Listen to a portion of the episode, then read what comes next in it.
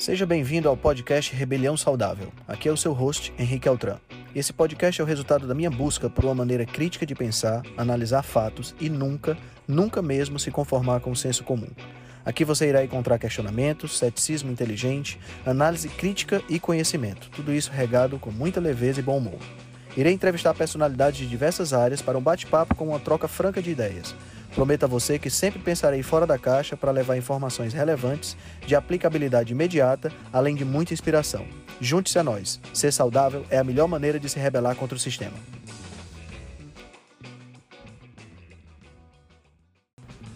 E aí, rebeldes? Então, hoje nós vamos conversar com a doutora Ana Marta Moreira. Doutora Ana Marta, eu a conheci numa palestra que nós tivemos em novembro do ano passado, no evento Alimente, foi um evento que aconteceu em São Paulo, e ela palestrou sobre microbiota e saúde gastrointestinal. Foi fantástico a palestra dela, com muito conhecimento passado e a gente conseguiu um espacinho na agenda dela para conversar um pouquinho. Nós vamos falar hoje um pouco sobre uh, saúde gastrointestinal, nós vamos conversar sobre a importância do intestino para o sistema imunológico, para o funcionamento do sistema nervoso, para o organismo de uma maneira geral.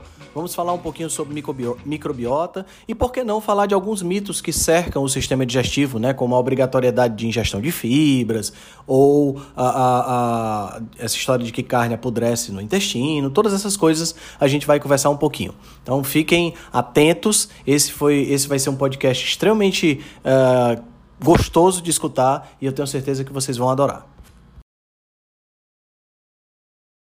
Boa noite. Olá, boa noite a todos. Tudo bom, doutora? Tudo bem. Vamos Como é que estão as coisas aí Teresina? Henrique, aqui a gente ainda não tem casos é, confirmados, uhum. mas a gente já nós já estamos em quarentena, né? As é, escolas já fecharam. É, é. As escolas já fecharam, a orientação é ficar em casa. Uhum. Fátima, não te. Então, assim, eu trabalho no Maranhão, né? Eu trabalho lá em serviços de. em hospital, serviços de urgência e emergência. No Maranhão também ainda não temos é, é. casos conf, confirmados, né? A gente tem casos suspeitos.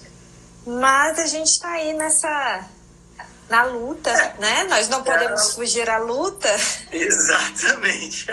A melhor alternativa eu acho que é essa mesmo, né, Ana? De manter-se isolado, né? Nesse Isolamento. Como medida, é, digamos assim, emergencial, né? A melhor medida era a gente ter fortalecido o nosso sistema imune já. Com certeza. Mas a, realmente a medida hoje é não servir de vetor de transmissão, viver em comunidade, né, pensar no próximo, tirar o foco de nós e nossas necessidades e pensar no que é melhor para a comunidade. De certa forma, isso também é, é, é bom para a gente repensar, né? Verdade. A gente vive numa sociedade muito individualista. É verdade, é verdade.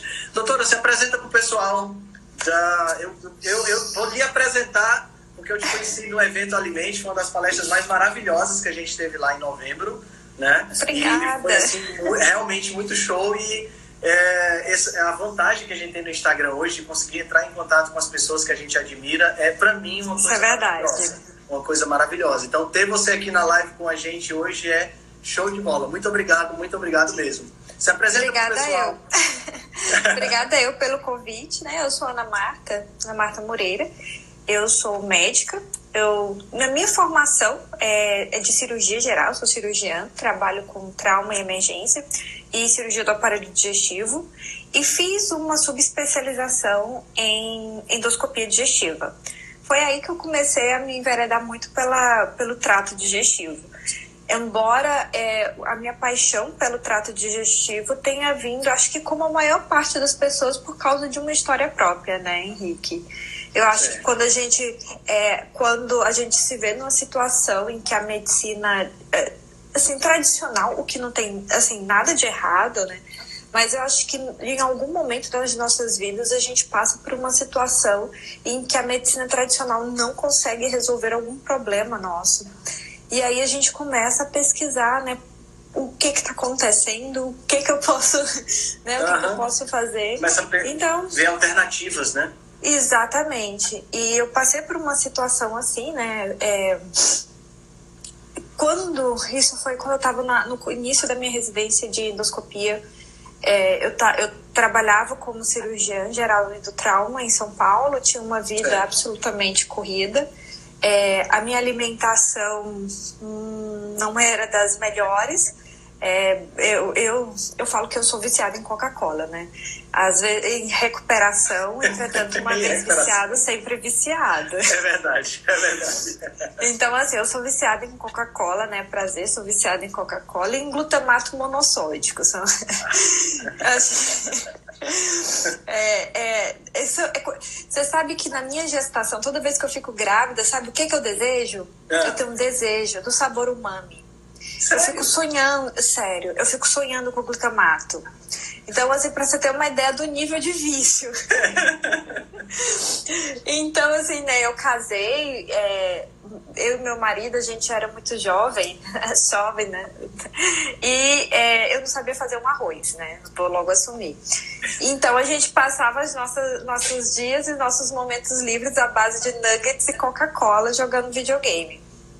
E, e, e, nos intervalos eu trabalhava, dormia muito mal, comia muito mal e eu é, durante isso né até para mostrar também a questão da nossa falha de é, eu, eu assim por exemplo eu vi uns posts no Instagram que são muito lindos, né?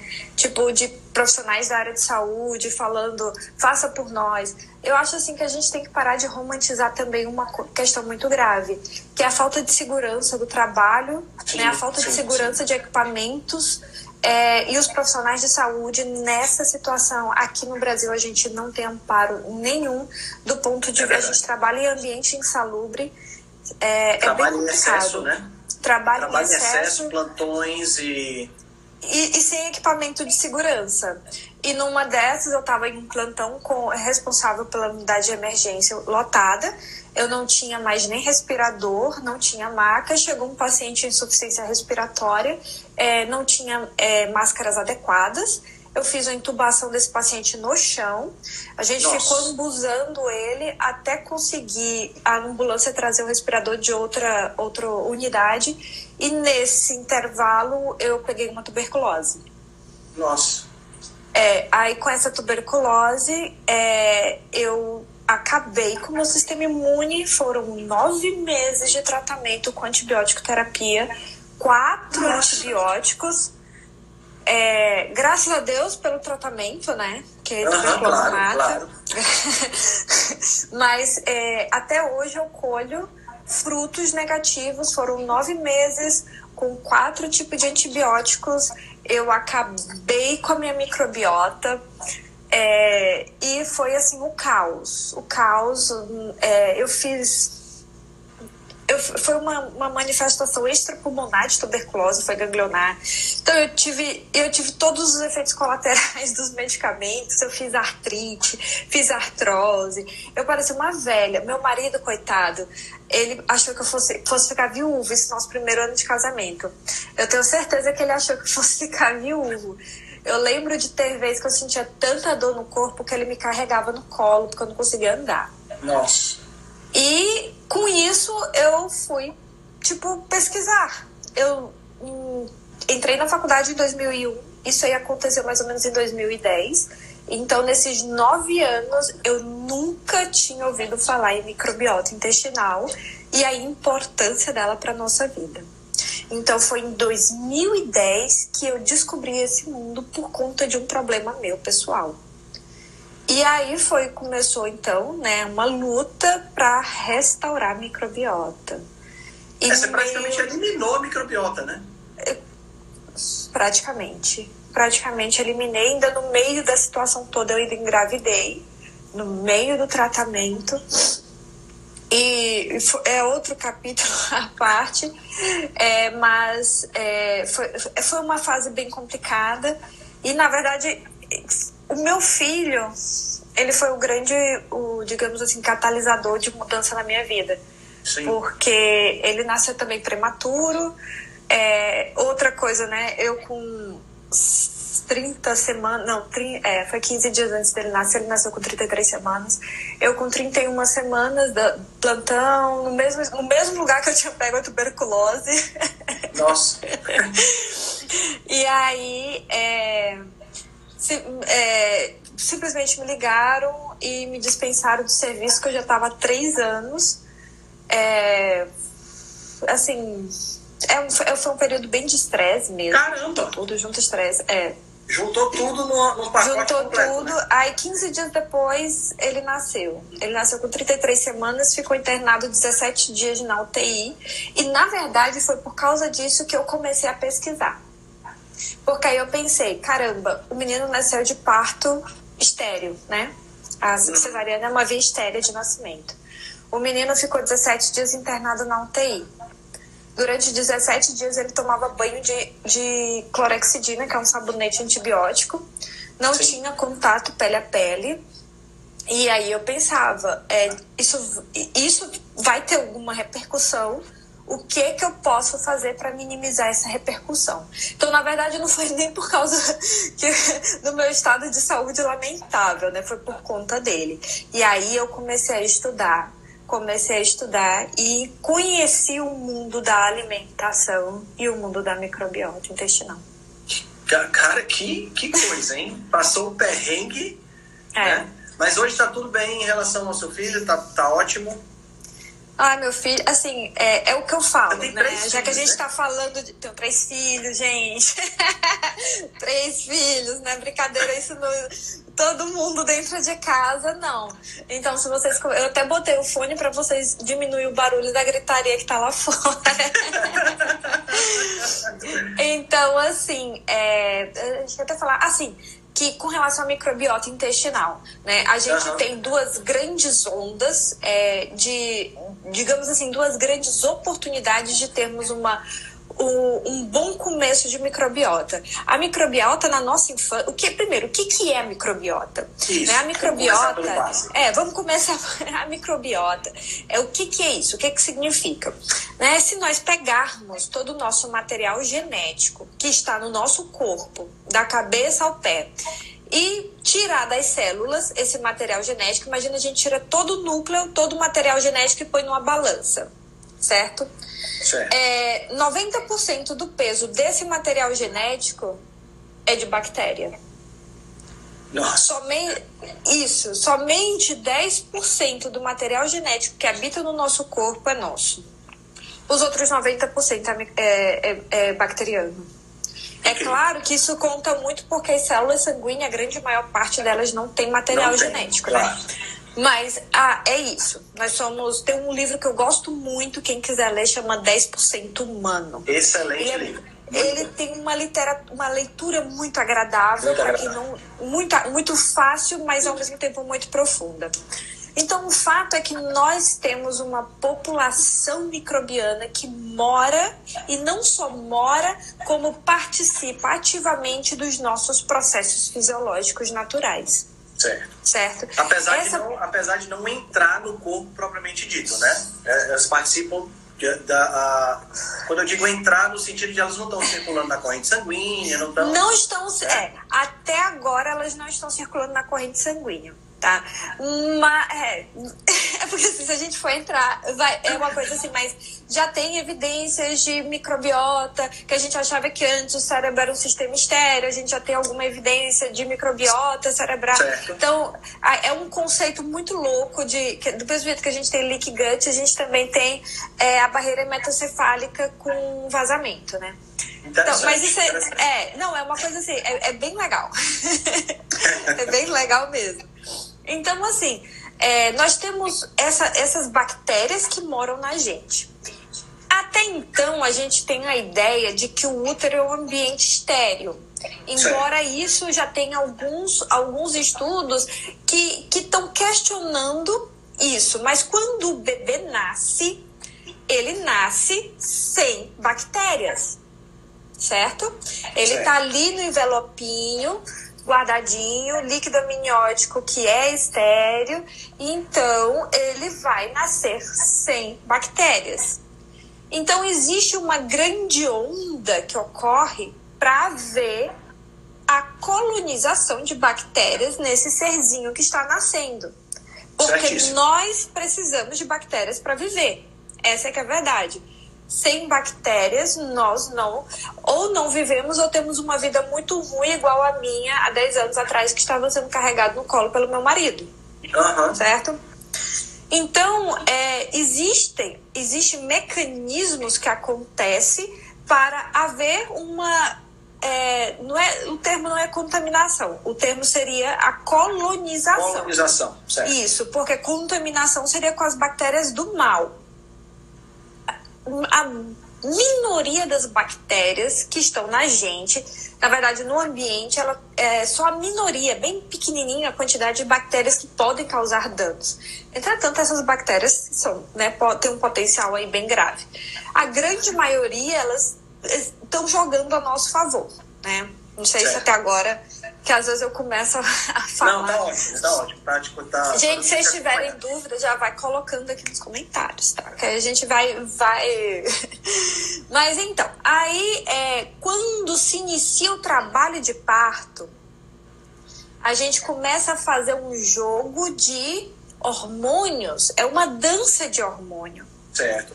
Tá? A ocitocina, a, é, vai preparando esse colo, a gente tem prostaglandinas, as prostaglandinas que são aquela, a, é, aqueles fatores inflamatórios, mas que uhum. nesse caso, né, a inflamação é uma coisa que a gente pensa, inflamação é ruim. Não, nem sempre é ruim.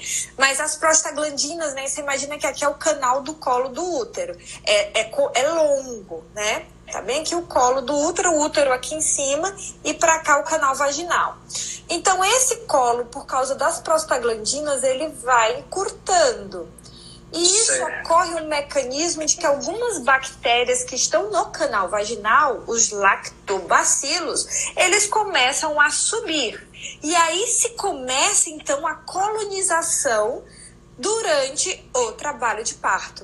Por isso que mesmo que haja uma via cirúrgica de nascimento, esperar o trabalho de parto é fundamental, porque aí já se começa uma colonização.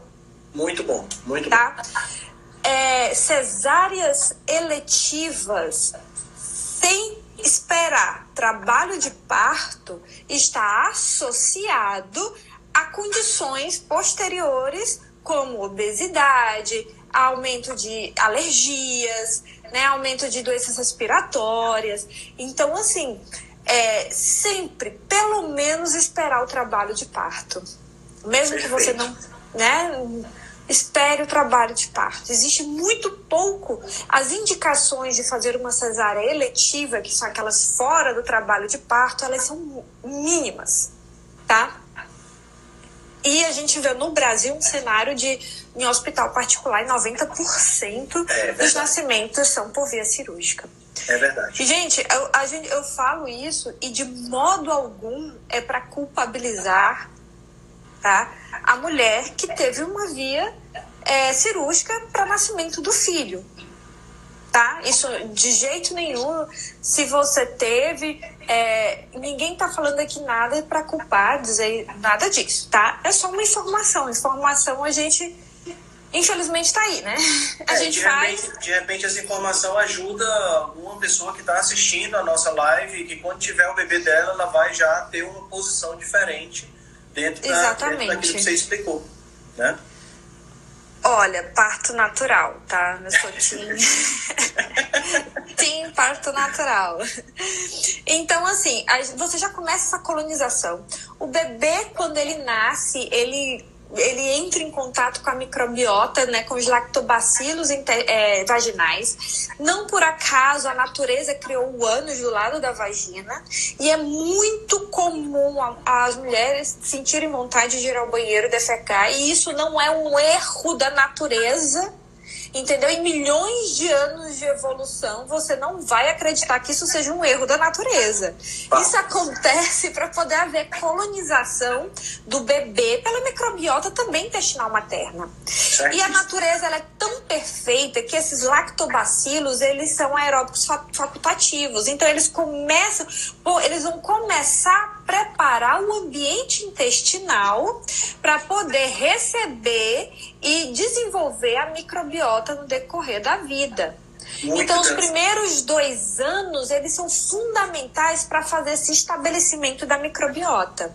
Então, essa é a primeira onda. Eu chamo de primeira onda tá? E assim, isso é uma coisa tão linda, porque isso, os próprios hormônios envolvidos no processo, eles fazem parte disso. Então, a, nós, não temos, nós não temos que temer o que é natural. Isso faz parte da rebelião. Isso, exatamente, exatamente. Isso faz parte da rebelião. Ah, tive uma indicação real de cesariana, o que fazer? Né, você pode conversar com o médico para poder coletar suaves da, da, da, vagina, da microbiota vaginal e colocar nariz, boca, para facilitar é, o contato. E aí, beleza. A segunda onda é o aleitamento materno. Certo. Contato precoce mãe-bebê. Aí entra a questão, por exemplo, desse, dos nascimentos estéreis, como, por exemplo, do meu primeiro filho, que foi num ambiente totalmente estéreo, cirúrgico, a mão, a mão enluvada com luva estéreo, num ambiente estéreo. Não teve contato da primeira hora, que a gente chama de golden hour, né? Que é o, um contato eu não tenho palavras para descrever sobre a importância dele num processo de aleitamento materno, que é a segunda onda. O leite materno, gente, pasme, não é estéreo. Assim como o leite de vaca também não é estéreo. Uhum, né? E claro, né? Devida, com, com as devidas proporções, o leite materno ele é uma sopa pré e probiótica tá? É uma, é uma coisa. Eu não tenho palavras também para descrever a importância do leite materno. Nós temos fator, nós passamos para o nosso bebê por meio do, do, leite materno fatores de imunidade. É, aliás, é, assim, nos primeiros quatro meses de vida do bebê, o intestino dele, ele é altamente permeável. Então, o que, que acontece? O processo de absorção dos nutrientes é diferente. Certo. do adulto para a criança, para o bebê, no caso, para o lactente, é diferente. Ele absorve por fagocitose. Ele pega a fração proteica e puxa para dentro. Então é importante, por exemplo, essa sopa pré e probiótica para maturar, é o período de maior maturação imune, é esse período dos quatro meses. É uma janela imune que nós temos para preparar o bebê, né, a imunidade do bebê para o resto da vida. Certíssimo. Então, o aleitamento materno ele previne alergias, infecções, é, em países subdesenvolvidos, é, salva vidas por causa que previne diarreias, que é a maior causa de morte infantil.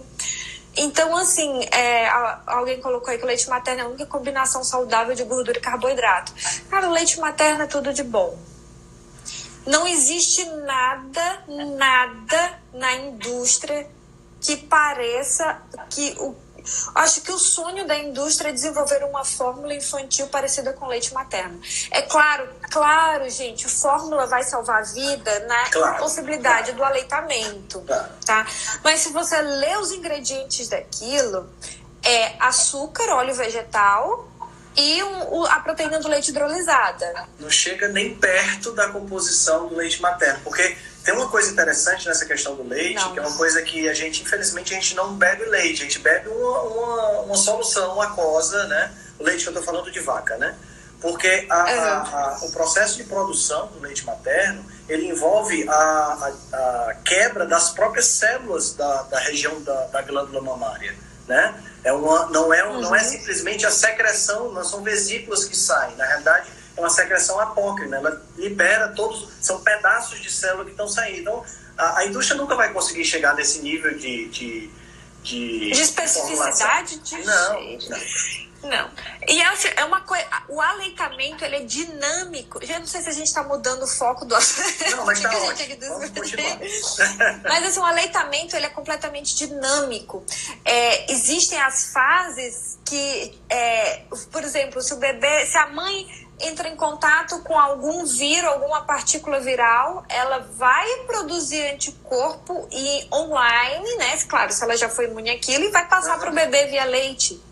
Então, quando a gente beija assim, a cabecinha do bebê, a gente coleta fragmentos de que bactérias possam estar ali e a gente vai produzir os anticorpos e vai passar via leite. Então, assim, é uma coisa online, né? É Wi-Fi.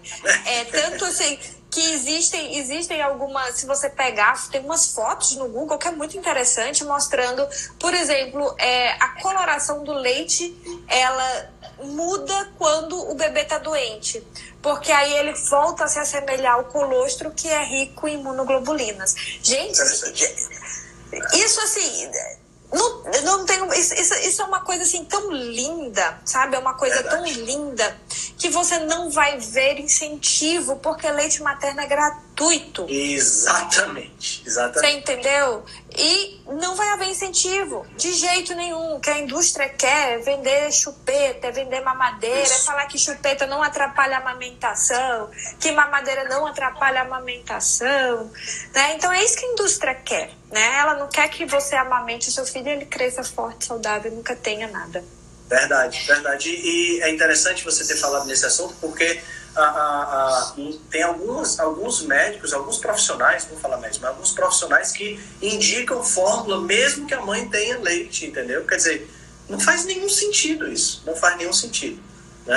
Não faz, inclusive, e tem uma... É uma prática que eu espero que entre em desuso, que é oferecer mamadeira na maternidade, porque o colostro leite é fraquinho e não vai encher o leitinho na barriguinha do bebê. Gente, pelo amor de Deus, colostro é tudo de bom.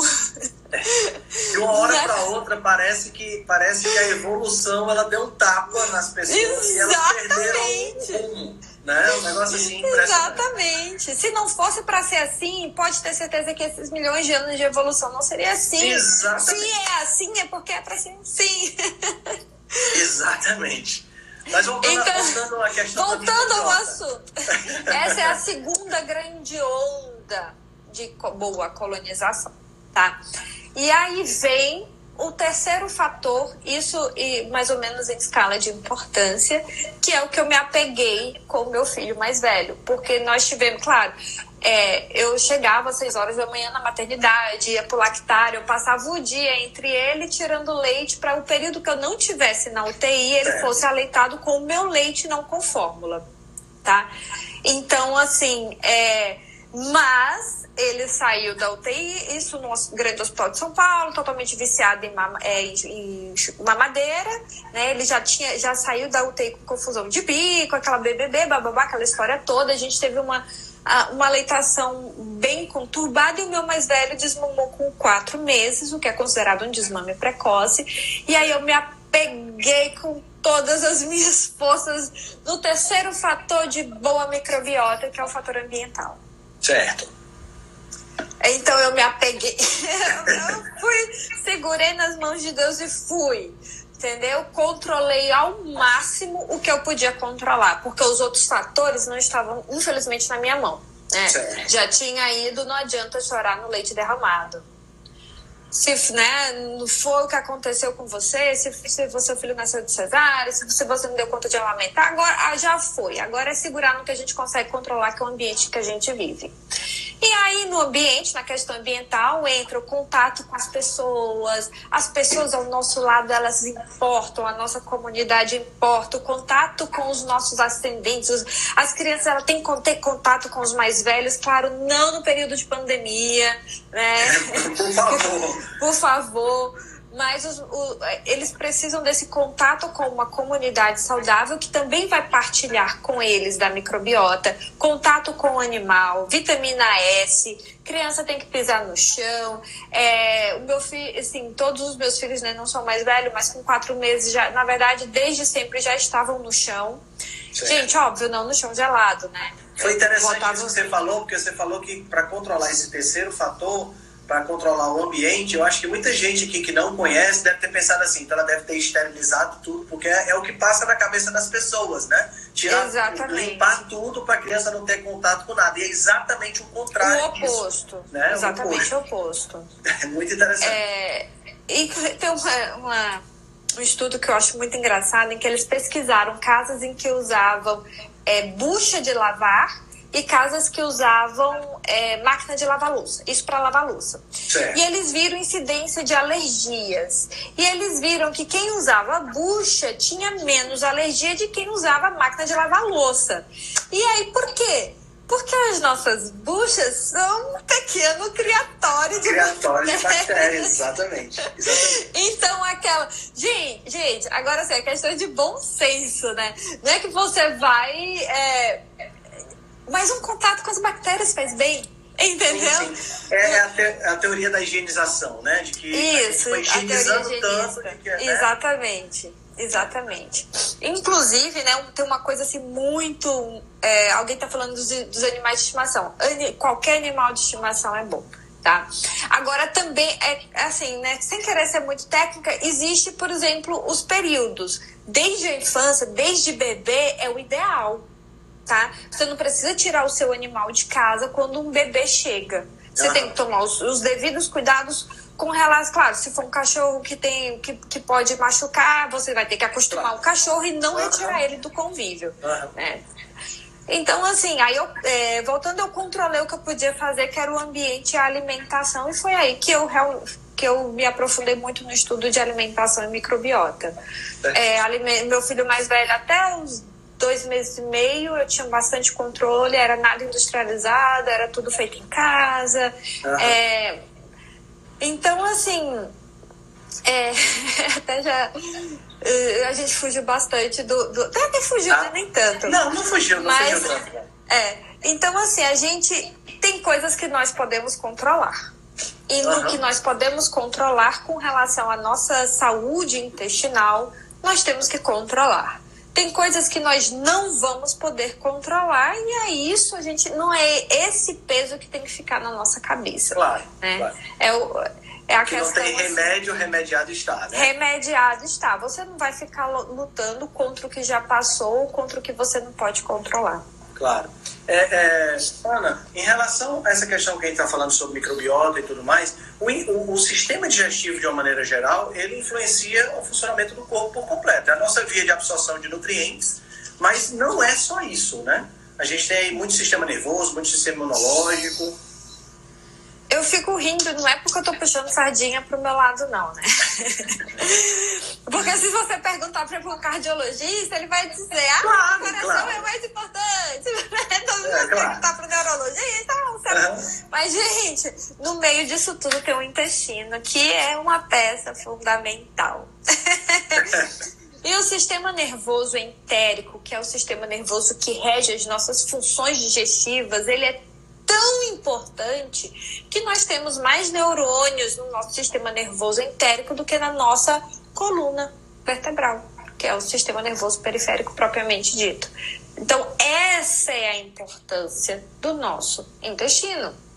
Ele é um dos maiores órgãos endócrinos do nosso corpo. Ele é produtor e tem receptor para praticamente todos os hormônios ele participa da ativação de hormônios importantíssimos, como por exemplo a vitamina D, né, que é um hormônio, como por exemplo os hormônios da tireoide, né? Muita gente pergunta, ai, como assim? É, os hormônios da tireoide eles são ativados também no nosso intestino, né? O, por exemplo, a gente libera na nossa corrente sanguínea o T4, que é uma um, um pré-hormônio, digamos assim, não é a formativa. E essa conversão de T3 ou de T4 para T3, que é a formativa, ocorre grande parte no intestino. E fora que o, existem os próprios hormônios produzidos pelo intestino, como por exemplo melatonina, né, é, os, o, e os hormônios que não, não só fazem parte do trato digestivo, né, que é o GLP-1, a grelina, a leptina, sim, sim, sim. tudo isso tem uma relação aí é muito, muito interessante. E ele também é produtor é, de neurotransmissores, um, do, um, dos maiores produtores de neurotransmissores do nosso corpo. Então, assim, o, o intestino, ele está no meio disso tudo. Tem uma frase que rolou na internet esses dias, né, que fala assim que é, vou, é, em português ela falava assim, que foi, foi um, um, médico da, dos Estados Unidos que postou, que a gente escolheu o, é, o órgão errado para é, falar de sentimentos, né? Que a gente, quando a gente fala assim, é, o meu coração é onde moram uh -huh. meus sentimentos, mas é o gut, né? Que é o, é. o tá no, no in your gut, é, nas suas tripas. E, é interessante porque tripas. Né? Tripa é ótimo. E é interessante, tá nas né, tripas. Tem, tem aquela, aquela sensação, né? Aquela, Exato. Nos Estados Unidos eles usam muito, né? É, é, it's a gut feeling, né? Gut aquela, feeling. Aquela é.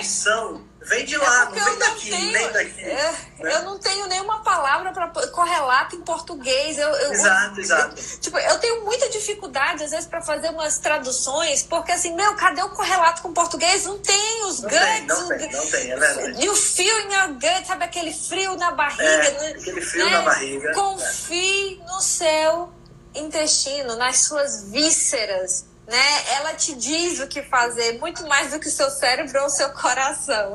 Sem sombra de dúvidas, sem sombra de dúvidas. Me fala uma coisa, Ana. Nessa, nessa, nessa importância do intestino, do sistema digestivo, a, a, a questão do sistema imunológico.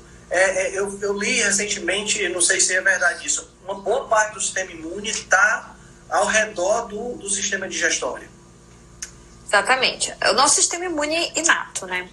É, uma, na verdade, o trato digestivo em si, ele faz parte dessa, desse sistema é, imune chamado inato, que é aquilo que nós nascemos com. São as nossas barreiras né, de proteção.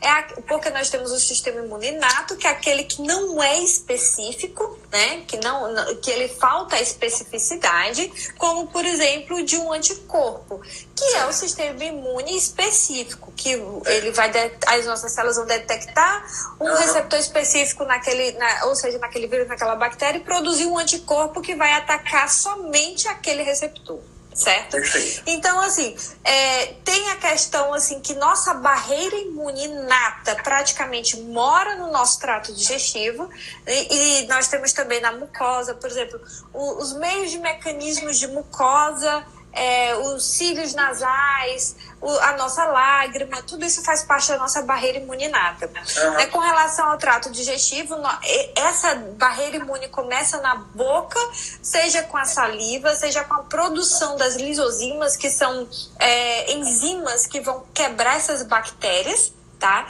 Então, assim, na verdade, o seu processo de defesa já começa na boca, com a saliva, mastigar os alimentos, na verdade, ter uma produção adequada de saliva já começa aí, né? É, pessoas muito estressadas não produzem saliva, sempre andam com a sensação de boca seca, porque uhum. o, o sistema nervoso adrenérgico, adrenérgico suga a água da nossa boca.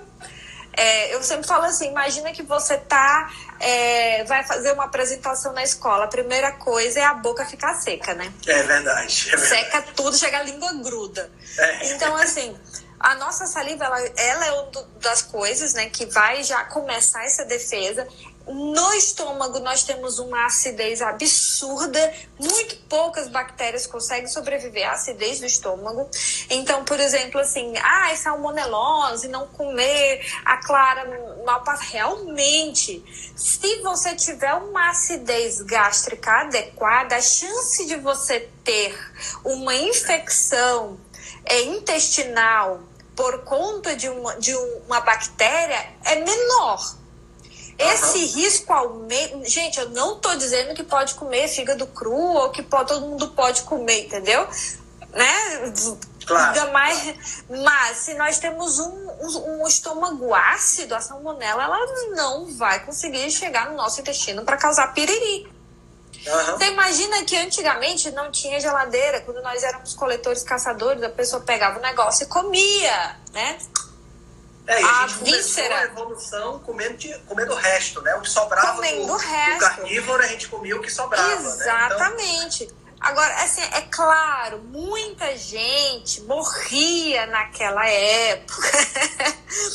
Entretanto, os que não morriam, não morriam porque o estômago matava era tudo, matava as bactérias todas. Exatamente. E os que não tinham essa acidez no estômago morriam de piriri com certeza. Ainda hoje, é, doenças diarreias é uma das principais causas de morte infantil nos países subdesenvolvidos, tá? Você está falando da acidez, é... me lembrei de uma coisa interessante, que a, a Helicobacter pylori, né, H. pylori, como o pessoal chama, uhum. é uma bactéria que, durante muito tempo, o cara que descobriu ficou tentando mostrar que ela existia, porque ninguém acreditava que existia um Que ninguém acreditava, que, que ela conseguia, conseguia viver né, Exatamente. naquele, naquela acidez. Exatamente, perfeito.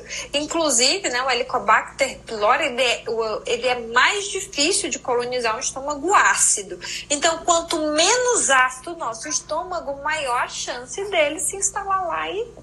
Mais uma razão para não usar os prazóis, né? Exatamente, como o Eurípides colocou ali, realmente os prazóis eles acabam como uma das principais fontes de barreira nossa. Por isso que pessoas idosas que usam o meprazol de forma crônica têm mais pneumonias de repetição, porque aquele conteúdo sobe cheio de bactéria e vai para o pulmão causando pneumonias. Então, assim, por isso que eles têm, tá? Então, assim, o estômago ácido, ele é uma fonte nossa de defesa.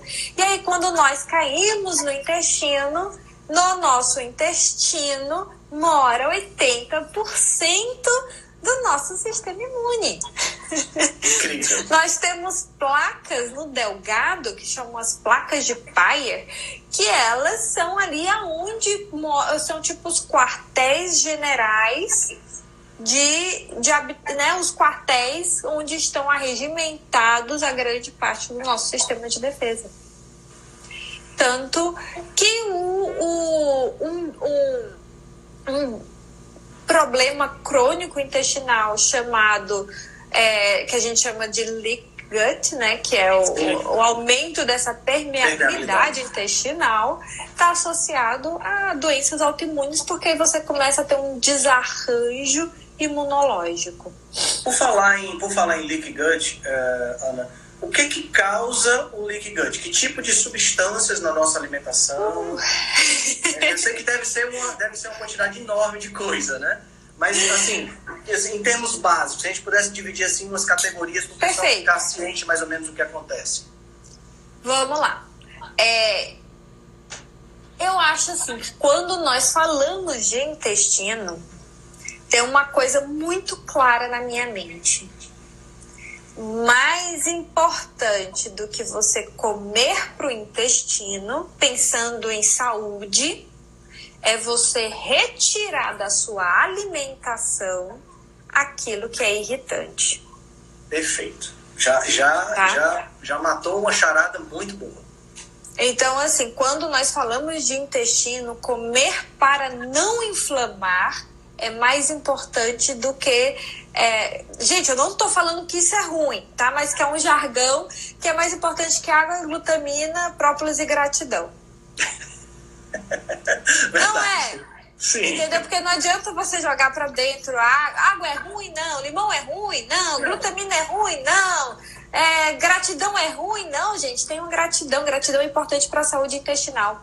Entretanto, é mais importante você retirar o que te inflama do Sim. que acrescentar aquilo que ah, é anti-inflamatório. Vou comer curcumina, açafrão, gengibre. Uhum. Entendeu? Então, dentre as no... a comida os ultraprocessados, enrolou a língua, os ultras, ultraprocessados, eles com certeza, esse novo estilo alimentar, tá? Ele contribui de forma definitiva e decisiva para uma má saúde intestinal.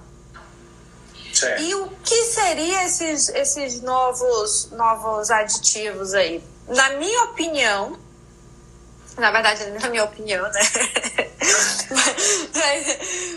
é, óleos vegetais refinados feitos por extração de prensa, é, de é, extração de extração meio solvente, extração química. Para mim, assim, se você falar, ah, açúcar faz, faz mal. Açúcar faz mal, muito mal. Para o intestino também por causa de desregula, desregula é, microbiota intestinal, tá? Aumenta. É, então, assim, por, é tipo assim, por um meio indireto. O açúcar em é. si, ele não vai agredir tanto o intestino, tá? É, gente, não é que ele, que ele seja bom. O açúcar ele faz parte, ele é uma das causas de desbiose, né? Que seria essa alteração, essa alteração da flora bacteriana intestinal normal. E a desbiose leva ao aumento da permeabilidade intestinal. Certo. Mas o que ataca diretamente o intestino é o, os óleos vegetais. Existem evidências fortes que o trigo, mesmo em pacientes não celíacos. O que, que isso quer dizer? Existe uma, uma população que tem uma genética que associada a um fator ambiental que é o glúten presente no, não só no trigo, como é, na cevada, no. O... Ai, gente, agora deu um branco. O centeio, o trigo, centeio. a. É, aveia não, tem, não tem glúten, mas tem coisa tem, parecida, né? Tem, é, tem. tem. A, a avenina ela é muito semelhante, até 10% dos celíacos eles podem reagir à avenina. Então, assim, ah. mesmo aquela aveia sem glúten, para quem é celíaco, não é uma boa coisa, tá? Então, assim, você tem. Um, é, é uma doença de base genética, tá? É uma doença de base genética, você tem que ter o, o gene, o fator ambiental, que é a exposição ao glúten, e o fator gatilho, que até hoje a gente ainda não sabe por que, que algumas pessoas que têm manifestação genética é, não desenvolvem, né? Até 30% das pessoas, na verdade, 30% das pessoas que têm alteração genética vai desenvolver a doença celíaca clássica. Então, assim, a doença celíaca é uma enteropatia, é uma doença do intestino causado nessa população suscetível pelo consumo de glúten. Entretanto, nós temos evidências fortes que mesmo na população não celíaca, o glúten ele causa uma permeabilidade temporária. O que, que é essa permeabilidade? As células do intestino. Tô te antecipando. Ah, tá ótimo, tá ótimo. As células do intestino, elas são fortemente aderidas uma à outra. Porque o intestino, ele é a barreira que separa nós interior do nós exterior. Perfeito. Né? A boca, o ânus, é um tubo onde entra, vai lá, tudo. O que você quiser pôr na boca e descer, vai descer. Então, é, é o, o nós, nós temos esse meio exterior, é considerado meio externo. Tanto que quando às vezes você escreve uso externo, o que quer dizer uso externo? Não é passar na pele, não, é você engolir um comprimido. Sim, Isso é considerado sim. uso externo entendeu? É, esse, então, o intestino ele é, tem essa barreira que separa o externo do interno. Então, essa barreira é fechada para não entrar nada. Eventualmente ele dá uma aberturinha, aí as células dendríticas mandam um sinalzinho lá para ver o que, que tem lá dentro, cata algum fragmento de alguma coisa e volta para dentro. Tipo como se fosse um sentinela. Deixa eu ver o que, é. que tem ali na, nas, nas fronteiras inimigas. Uhum. Entendeu? Aí volta. E aí, eventualmente, tem esse afrouxamento. Entendi. O glúten, ele. É quem, quem é o portal, o dono dessa porta, é uma proteína chamada zonulina. Tem aqui, na verdade, duas. A, a claudina e a ocludina são as correntes e que tem a chave para poder abrir essa porta é uma proteína específica chamada zonulina. O glúten ele faz essa ativação desse porteiro e esse porteiro abre a claudina e a ocludina, permitindo a passagem temporária de fragmentos do que quer que seja que esteja aqui e que tinha que ficar aqui e não aqui. Isso, isso ativa o sistema imunológico feito doido, né? Ativa o sistema imunológico feito doido. Agora, uma pessoa normal, na, no seu vigor de saúde, né? que tenha o controle de todos os outros fatores, ele consegue lidar com isso. Em 24 horas, essa, essa permeabilidade é restaurada.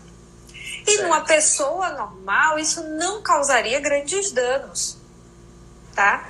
Acontece que de manhã a gente come pão, no almoço a gente come macarrão, na janta a gente come pastel. Aí a gente vai pro happy hour, ou então tem um aniversário no nosso escritório e a gente come um salgadinho, a coxinha. E toma cerveja. E toma cerveja no happy hour. Chega em casa, hashtag eu mereço, vou é. abrir é. uma cerveja. Então, na verdade, te falar assim, ai, o glúten é só o glúten. Não é só o glúten. Existe. E fora que eles enfiam glúten em tudo quanto é lugar. Tudo. Tudo. É. Tudo, tudo tem glúten nessa vida. É. é o grande dilema dos celíacos. Porque pequenas partezinhas que a gente não vê do glúten pode fazer a ativação dessa resposta imune, que é uma doença autoimune, e detonar o intestino. Tudo, gente, nessa vida tem contaminação com glúten. O nome glúten é significa cola. Não é que ele cola no nosso intestino, não. Ele não cola no nosso intestino, não. Mas ele cola em tudo quanto é lugar. É. Você mora embaixo de uma padaria, eles fazendo aquele pão, sovando aquela massa, aquilo dali sobe para o seu apartamento. Entendeu? Então, assim, a gente respira glúten já no nosso dia a dia. Aí a gente ainda vai comer todas as refeições, porções fartas de glúten, isso não vai dar certo. É verdade. Dá errado, dá ruim.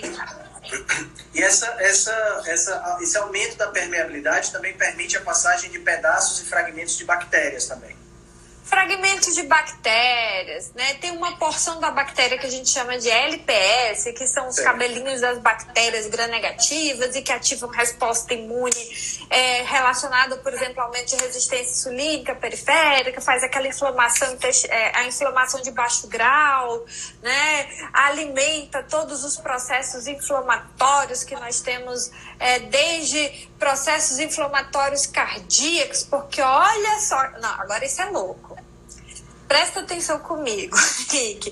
Existem embaixo das tight junctions uma outro tipo de junction cuja proteína é idêntica à nossa proteína que faz as junções das nossas células cardíacas.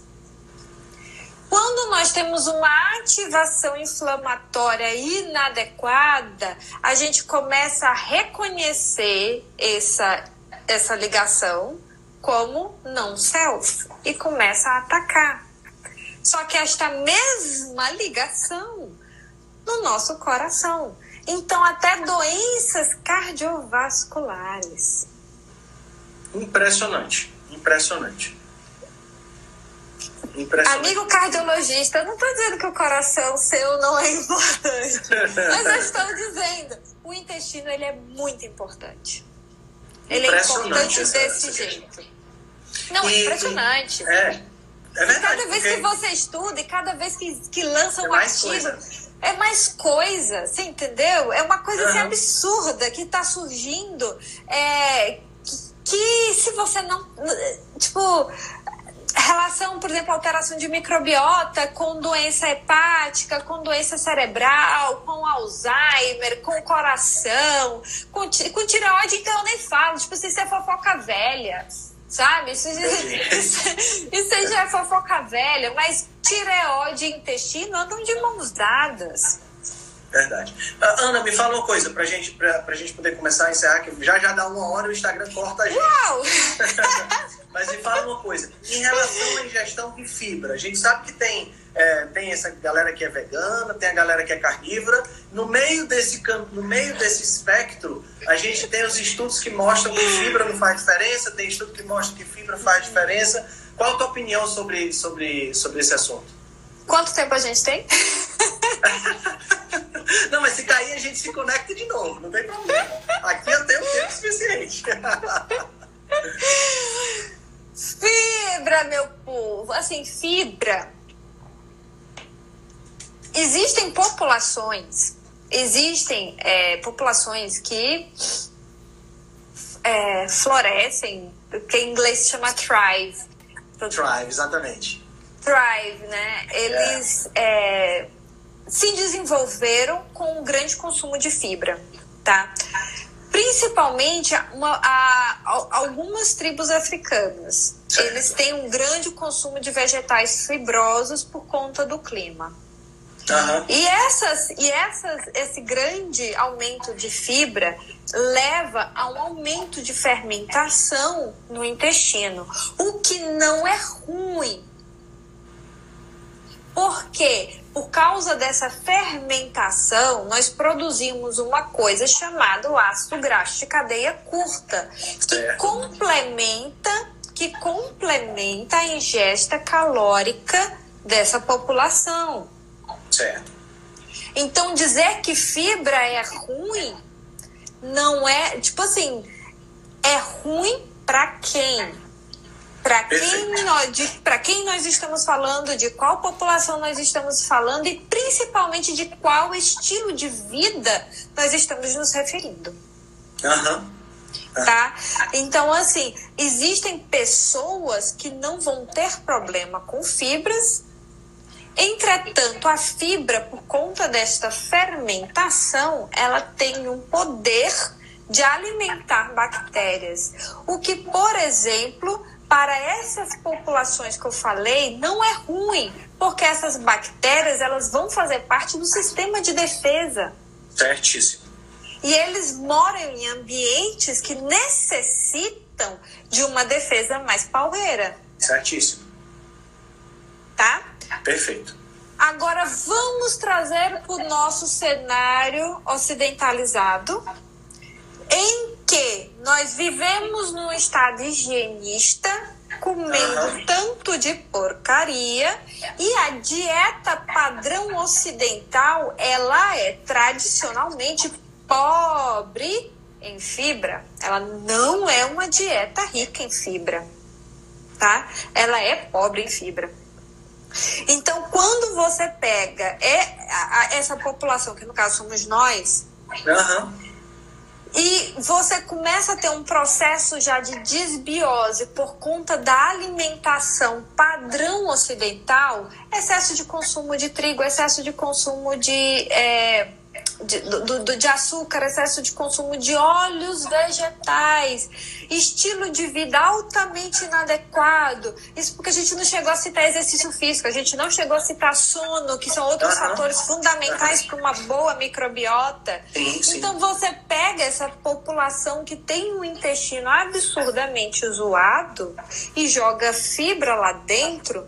É como eu comecei falando, é, mais importante do que você pensar em alimentar essa bactéria, é, tirar o que inflama, eu começo a alimentar, dar substrato para essa bactéria que já está em excesso Tá dando para entender? Tá sim, então, tá assim, eu começo a dar comida para essa bactéria que já está em excesso, e quando nós temos um excesso de comida, elas vão começar a se multiplicar loucamente, aumentando fermentação, causando distensão abdominal, desconforto, é, e, e, e, os sintomas que a grande, que muita gente sente ao comer uma alimentação rica em. Entendi, entendi. Ana, vamos fazer o seguinte, eu volta.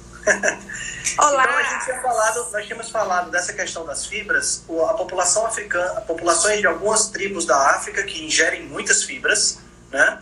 E simplesmente pegar uma pessoa que tem uma alimentação ruim, padrão SED, né? Padrão é, dieta americana padrão, dieta ocidental padrão, e jogar a fibra dentro não é a melhor proposta. Né? Porque você tá, continua inflamando e vai estimular a, a, a, a a proliferação de bactérias. Proliferação das né? bactérias. Então você praticamente. É, é, é, quase como se você estimulasse uma, uma piora na desbiose, né? Mesmo você estando comendo fibra, nesse caso. Para algumas pessoas. Para algumas pessoas. Para algumas pessoas. É, é, assim, quando a gente fala de intestino, é, é muito difícil você bater o martelo para alguma coisa, porque nós não temos. É, é, estudo que bata o martelo. Certo. Entendeu, Henrique? Então, para algumas pessoas, porque assim, quando a gente fala, vai no nutricionista padrão, é, ah, ele vai lá, calcula o que você está comendo e fala: ah, olha só, você está comendo pouca fibra. Vamos ter que acrescentar fibra na sua dieta. Então você vai trocar o seu pão pelo pão integral e você vai trocar o seu macarrão pelo macarrão integral e você vai trocar o seu arroz pelo seu arroz integral.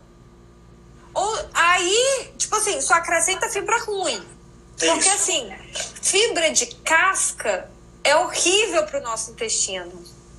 Hum. Tá? A casca dos grãos, elas são. É, isso, você imagina isso, o, o, intestino ele tem uma mucosa delicada. Delicada, né? você está colocando fininha. uma piaçada lá dentro, né? É uma lixívia que você está jogando. É. como você está pegando uma lixa e raspando seu pé. Você entendeu? Entendi, entendi, entendi o intestino ele não foi feito para você jogar lixa nele. Ah, e tirando que você trocando, por exemplo, o pão pelo pão integral, você colocou um pouquinho mais de fibra, mas continua com glúten lá, continua com toda a porcaria que você estava comendo. Então, né? eu nem entrei nessa questão, né?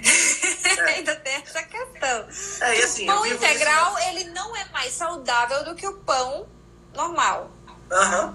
Tá? O pão integral ele não é mais saudável que o pão normal. Mas assim, é, então assim, aí Pra, aí ele vai trocar o seu pão pelo pão integral, vai falar para você pegar um suplemento de fibra e adicionar à sua dieta. Não, vou falar os nomes, mas ah, o, o sachazinho que vende, tá? Você é, adiciona na nossa dissolve dieta. Dissolve na água e tal. Dissolve na água e adiciona na dieta. Então, assim, essa é a adição tradicional de fibras na nossa dieta. Isso, exatamente. Exatamente. que não resolve o problema.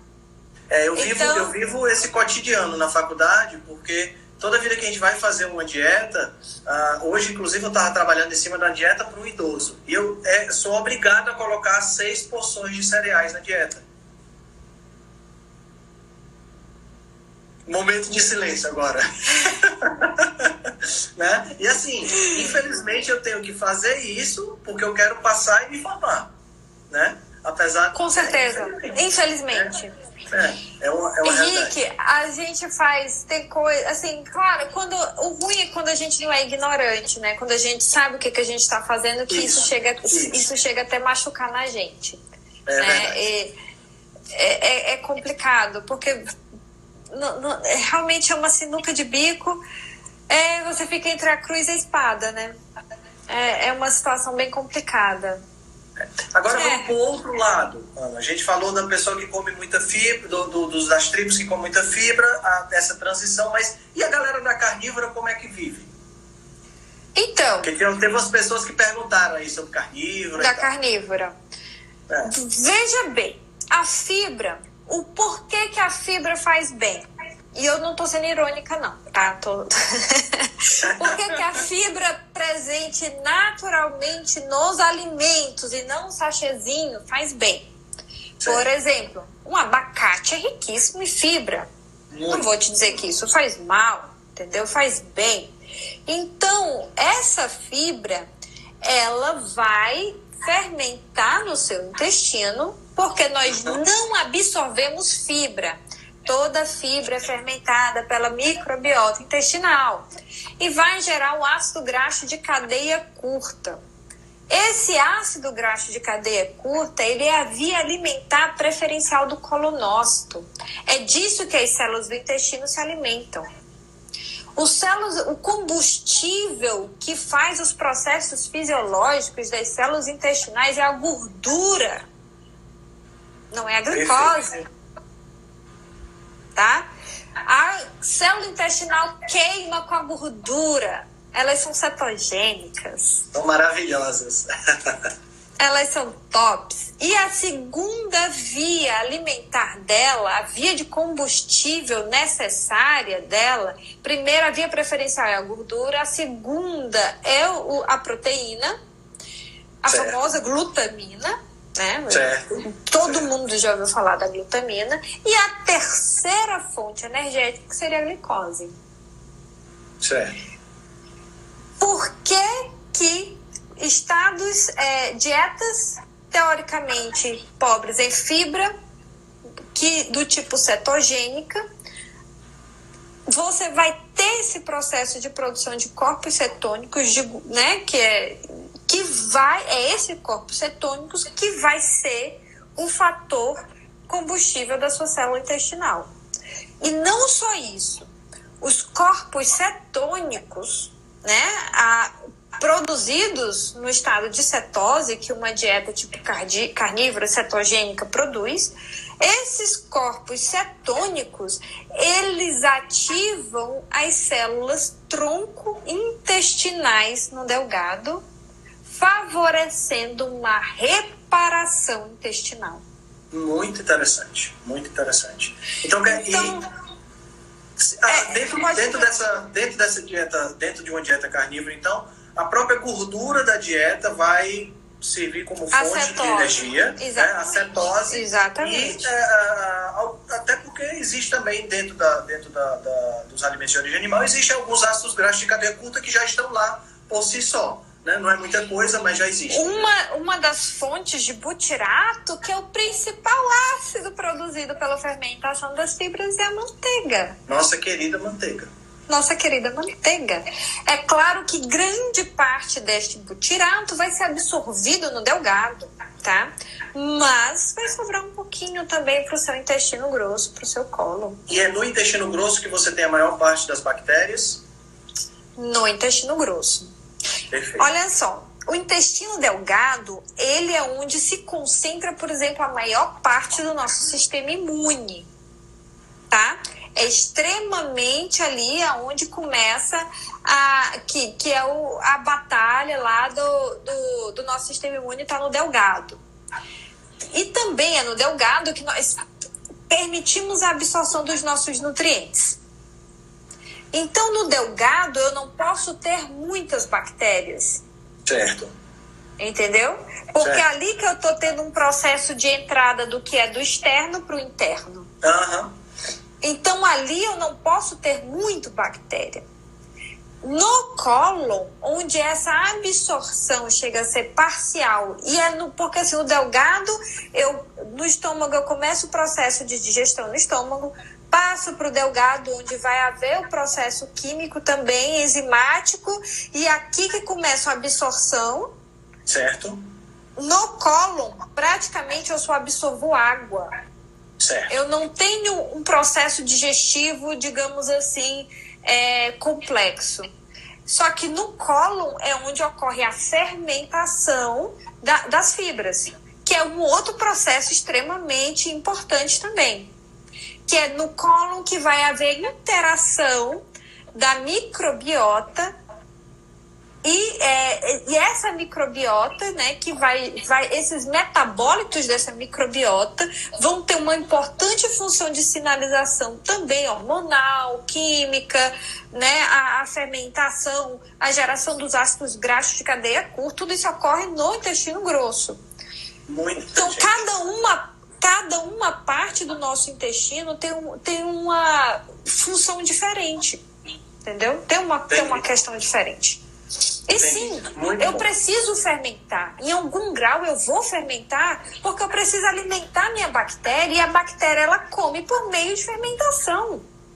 E eu preciso Sempre vai ter alguma fermentação, mesmo que seja fermentação de, do restinho que sobrou de matéria vai, animal. Da, da, vai. né? Sempre você precisa. Vocês têm que entender que isso, isso é um processo que é necessário para a nossa vida.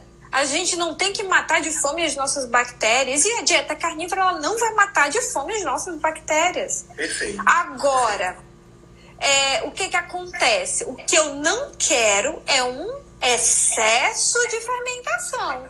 Certíssimo. Que aí dá aquele empachamento, estômago, abdômen distendido, né? Exatamente, exatamente. Eu não quero um excesso de fermentação. A, a, a minha tia, minha mãe está fazendo a pergunta aí, ela, ela hum, é colostomizada. Ela, ela é colostomizada. Ela tem pouco do intestino grosso. Nesse caso aí, uma dieta carnívora seria o ideal? Uma dieta carnívora seria uma coisa interessante e como ela não tem uma parte do intestino grosso, é, poderia ser interessante, por exemplo, fazer também a glutamina, é, para poder. Porque assim, você acaba perdendo uma, uma coisa importante no, que quando você tira esse intestino grosso, é, retirou tudo. É, então ela tem uma ileostomia, é isso? Porque é, assim, o intestino grosso ele é responsável por fazer a absorção da água e de alguns minerais. Então, paciente que perde isso, né, perde essa parte do, do intestino, a gente precisa se atentar porque é necessário reposição daquilo que seria absorvido no intestino entendi, grosso. Entendi. Entendeu? Entendi. entendi. Muito, muito, muito bom. Muito bom mesmo. Então, assim, cada parte do nosso intestino tem uma função importante, até o apêndice. Até o apêndice tem função, é um, é um depósito nosso de. É a nossa poupança de bactérias está no apêndice. Muito é. bom. Ana, então, assim, Ana, assim, acho que você esclareceu tanta coisa nessa live. O pessoal está dizendo, deixa essa live salva, deixa essa live salva.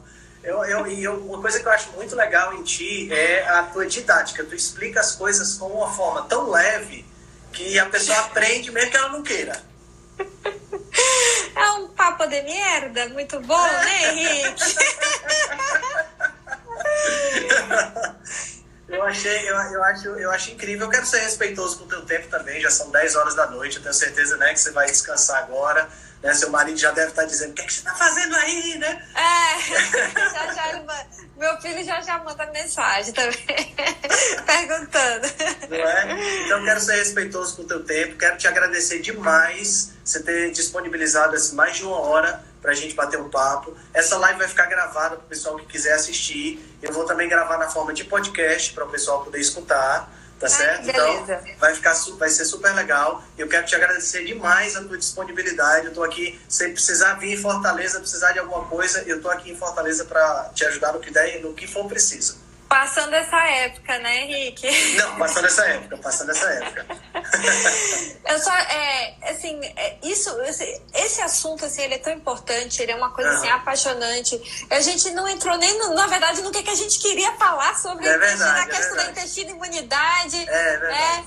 Mas, assim, realmente, é, muito obrigado pela oportunidade para poder fornecer boas informações a respeito da saúde intestinal tá? Então, eu gostaria também de agradecer o tempo e o espaço e o seu projeto, que, é, que eu acho fantástico, que é a disponibilidade, dessa disponibilidade de informação, porque quando a gente tem informação de qualidade, a gente se empodera para poder conseguir fazer escolhas de qualidade. Exatamente. Você consegue escolher em prol da sua saúde.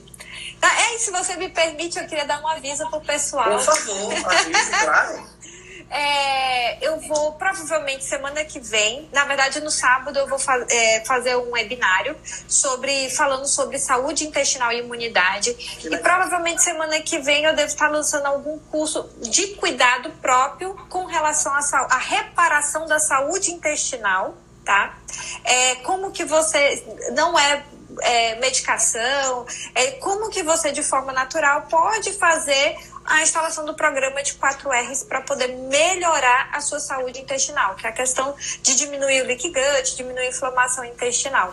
Então, aí, sábado eu devo estar fazendo esse webinário, eu ainda vou... Como é que o pessoal, vou... como é que o pessoal vai saber desse webinário? É, no teu Instagram tu vai avisar? Eu vou, eu vou avisar no meu Instagram, tá? Então, fica aí de olho. É, quem quiser, eu acho que eu já vou até... Eu posso até ver com o meu editor, que é o meu marido, que eu não sei mexer nessas coisas, eu, eu fico rindo dizendo que ele é meu editor.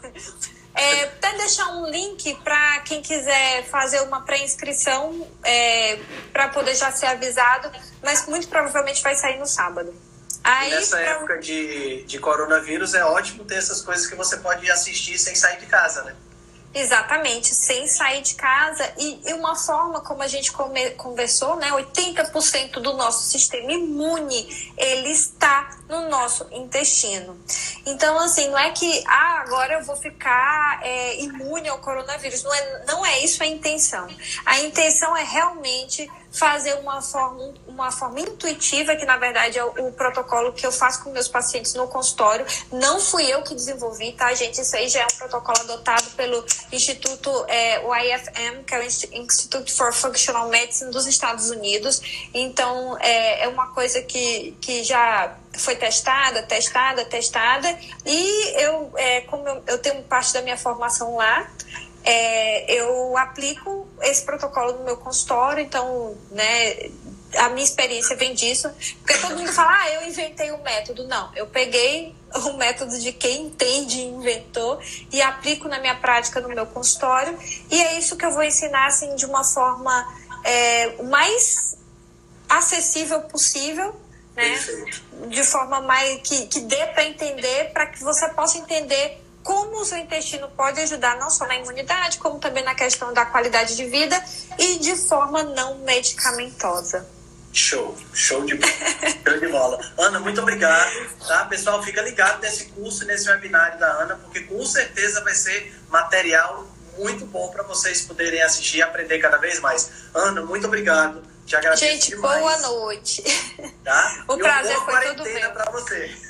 Para nós, gente, para, Para nós. nós. É sério, agora isso aí é sério. Vamos ficar Sim. em casa, cuidar da nossa higiene, lavar a nossa mão. Agora é época de lavar a mão, lavar com cuidado e não se expor desnecessariamente, né, Henrique? Exatamente, exatamente. Agora, se a gente, se a gente aprender com o que aconteceu nos outros países e a gente não repetir erro- os erros que eles cometeram, a gente vai conseguir ultrapassar essa crise sem, sem, sem muito dano. Amém. Né? Amém. Muito obrigado, Ana. Uma boa noite, tá? Obrigada eu. Boa noite. Tchau, tchau. tchau. Então, galera, gostaram do episódio? Esse episódio a gente tratou de tantos assuntos, foi um episódio muito, muito, muito rico. Bom, então eu queria dar um- alguns avisos para essas próximas semanas. Né? A gente tem, para quem não conhece ainda, a gente tem um canal no Telegram. Né? Então basta você entrar lá no Telegram e procurar por Rebelião Saudável ou t.me barra Rebelião Saudável. Você entra lá no canal. Lá a gente consegue compartilhar algumas coisas que não dá para compartilhar no Instagram, tipo PDFs e outros materiais. Dá para fazer umas enquetes, dá para ter uma interação bem legal.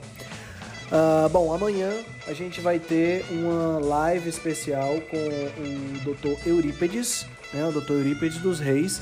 Ele é, ele é proctologista e na realidade nessa live eu vou ser o entrevistado, né? Eu não vou entrevistar, eu vou ser o entrevistado. Então a live vai ser amanhã, no dia 19, né, às 20 horas. E estão todos convidados para assistir no Instagram dele, no arroba Papo de Reto. Próxima semana eu vou ser entrevistado na segunda-feira pela Beta, pela Beta Franco, do Vida Simples Low Carb. E na quarta-feira nós teremos uma live especial, que eu vou transformar em podcast logo em seguida, com o primeiro casal carnívoro do Brasil, o DJ surfista Maurício Lima e a Tati, né, a esposa dele. Então vai ser uma semana, um resto, um, um final de semana e uma próxima semana muito, muito recheada para a gente ter muito material para estudar, muito material para discutir nessa quarentena colocada pelo coronavírus. Então, eu agradeço a atenção de vocês, tenham todos uma excelente semana e a gente se vê de volta na nossa próxima live Rebelde.